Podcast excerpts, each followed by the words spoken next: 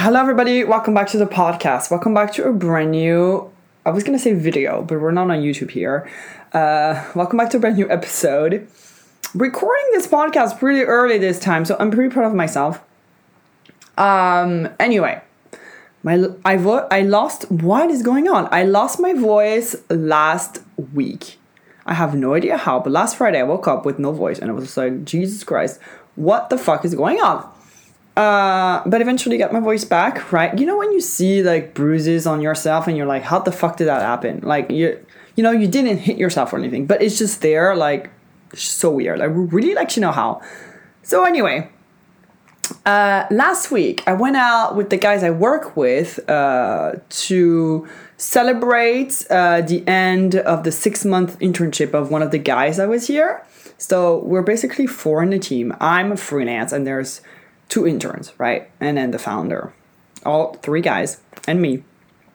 Uh, and we went for after work, you know. After work is really common in France, I guess in Europe too. Like, I don't know how much is it common anywhere else in Paris, like anywhere else in France. But basically, it's like, you know, like I was saying in my drinking, uh, going out culture episode, um, how like you know it's just an opportunity to get shit faced eat free food with your boss and with your colleagues you know? It's after work y'all go to the bar or like a, a venue or any type of place reserved for y'all. Everything is free. You don't pay anything. You stay there and you get drunk. You eat for free until you know like 2 a.m or something or even later it's always interesting to see your colleagues in a different setting and not like in the serious setting, you know. Uh, even though we're pretty young and dynamic and you know it's fun, whatever, it's nice to see how people are outside of work. I always, you know, love to see that switch, especially also when there's a little bit of alcohol involved. It's always fun to see your colleagues let loose and be different, you know, like alcohol just hits different on everybody and it's it, it, it can be very fun to just see your colleagues, you know, outside of a workplace. Anyway, so I had this really interesting conversation. We were just having like deep conversations, and like we were talking about crying, right? Crying came up, and he said, If I ever lose my dad, I will not allow myself to cry in front of my mom and my sister. I will not cry in front of my mom and my sister I will not let myself cry. I will go by myself somewhere, cry for a little bit, and then go back. And I, my head was like, what the fuck? Why are you saying that? Like, I literally said that out loud and I was like, are you crazy? God forbid you lose your dad tomorrow. You can't just stand in front of your mom and your sister and be like, oh, everything is fucking fine. I'm gonna be there for you, but you know, hey, like, fuck me. I don't, I don't care about myself. I won't cry. And that to me is so, it, it annoys me to hear that and it tires me because it's like, why are you like this? You know, this is so like male alpha type of energy. You know, those guys that don't want to cry, they don't want to show fucking emotions because all their lives they've been told that they can't do that, you know. They have to be this perfect male idea that, you know, their parents have in their heads and they can't show any type of emotions, you know. They can't cry because that's weak in people's eyes. Crying is totally fucking okay. You have the right to cry. God forbid I cry all the fucking time. And you know what? After crying, I feel great.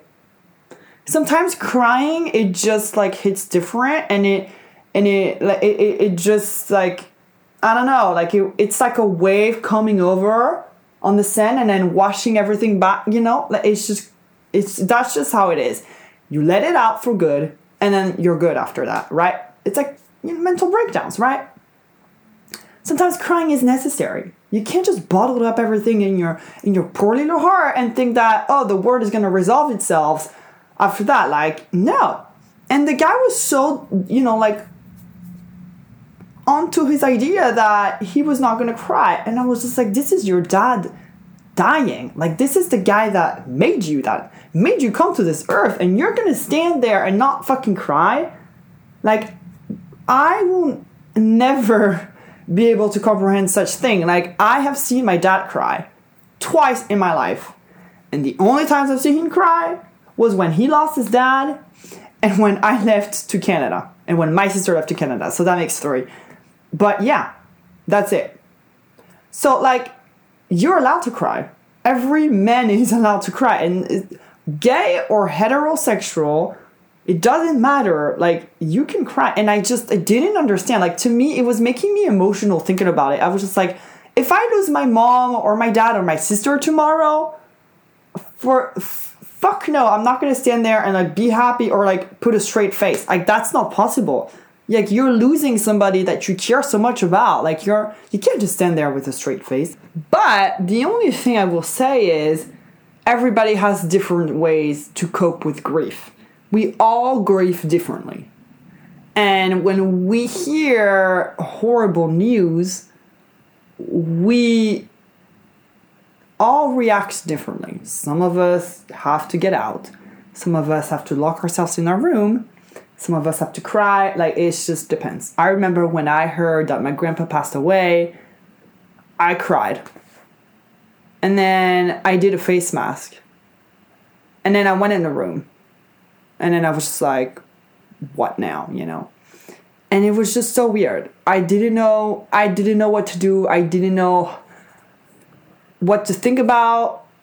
I didn't know where where to put my head out. Like, but I knew I had to let it out and cry. And it was just I, I was just you know kept crying, and it's it's horrible, you know.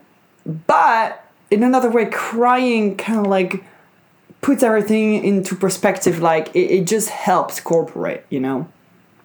Uh, but it just like makes me sad to know that some people like him maybe more just guys. I don't know any girls that would not cry, to be honest, but like that they're not allowing themselves to cry simply because they want to show that they are the male alpha of the family and that they have to be responsible and they have to take care of their mom and their sisters. Like, I mean, that's just like this weird and that's that's sad to hear. You know, it's like why don't you allow yourself to cry in front of your mom and your sister? I mean, they're your family. After all, you can do whatever you want in front of your family because family is your family. They're never going to judge you whatever, you know, whatever happens. I mean, some some family members can judge, you know, and some that's not okay.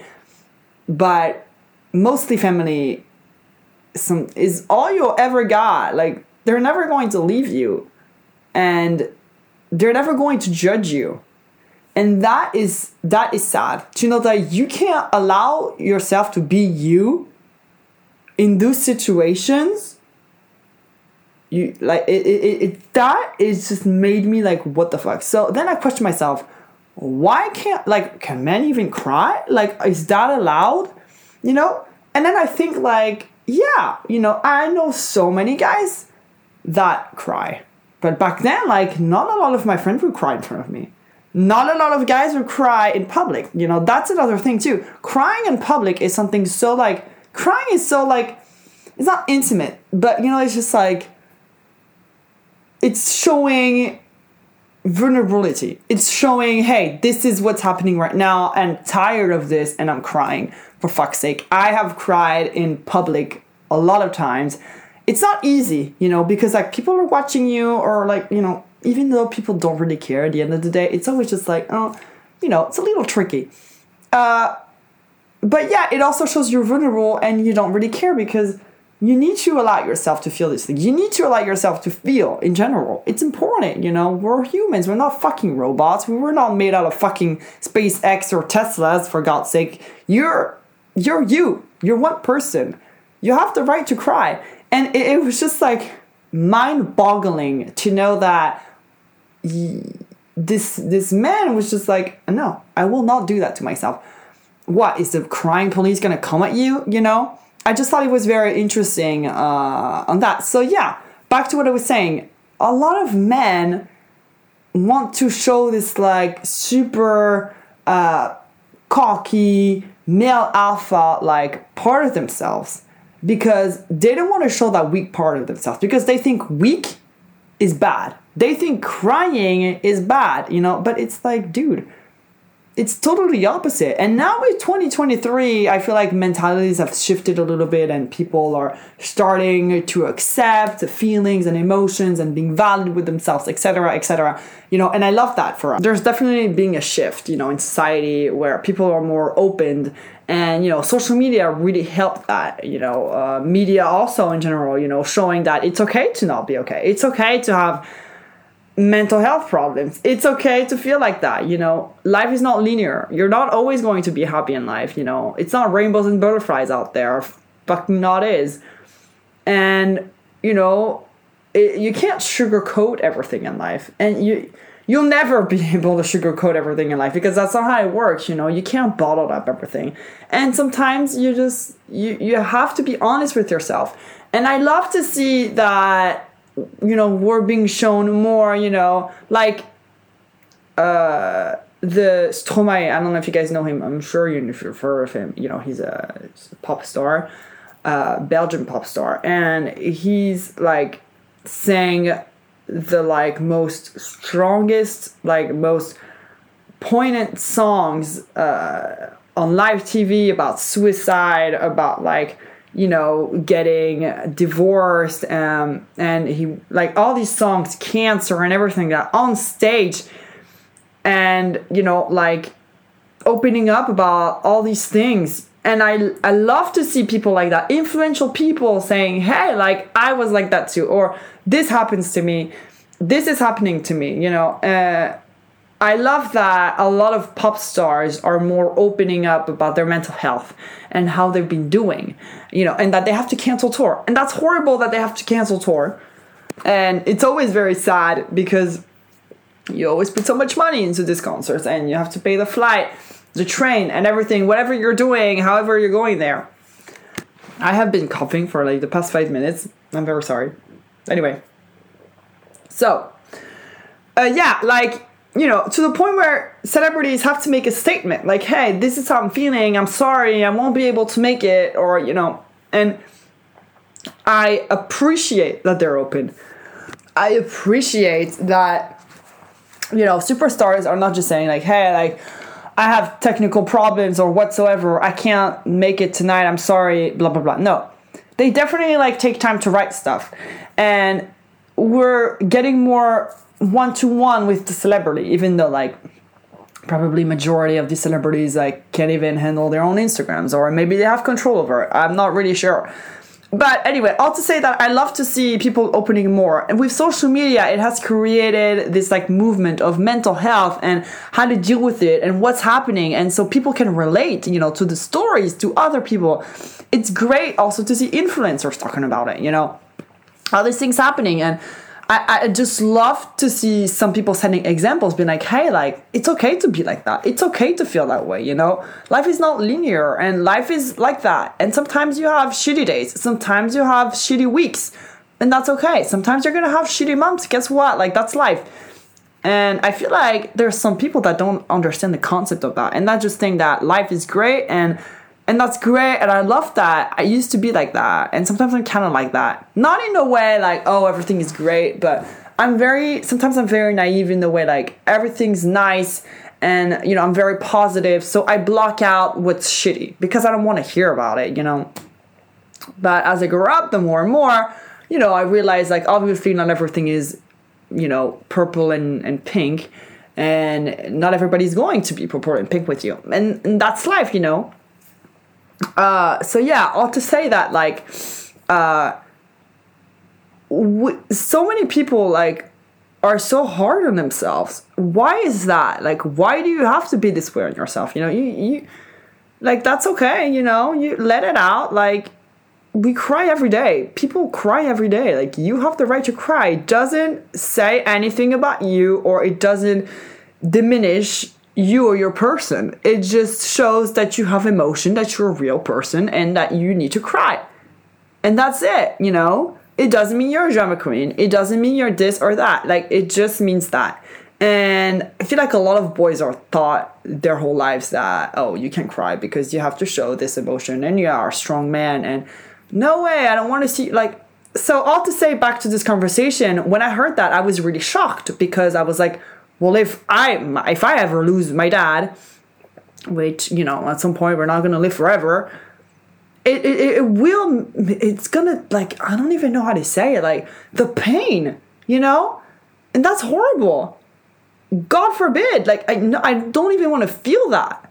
And there are some people that have to deal with that and that's horrible losing your your parent like I know some people had to go through that and that's just genuinely horrible and and then you have people like that that are just like well I'm not gonna let myself cry. I'm gonna go like I don't know to the fucking forest and cry for four minutes and come back and say, hey, everything's fine.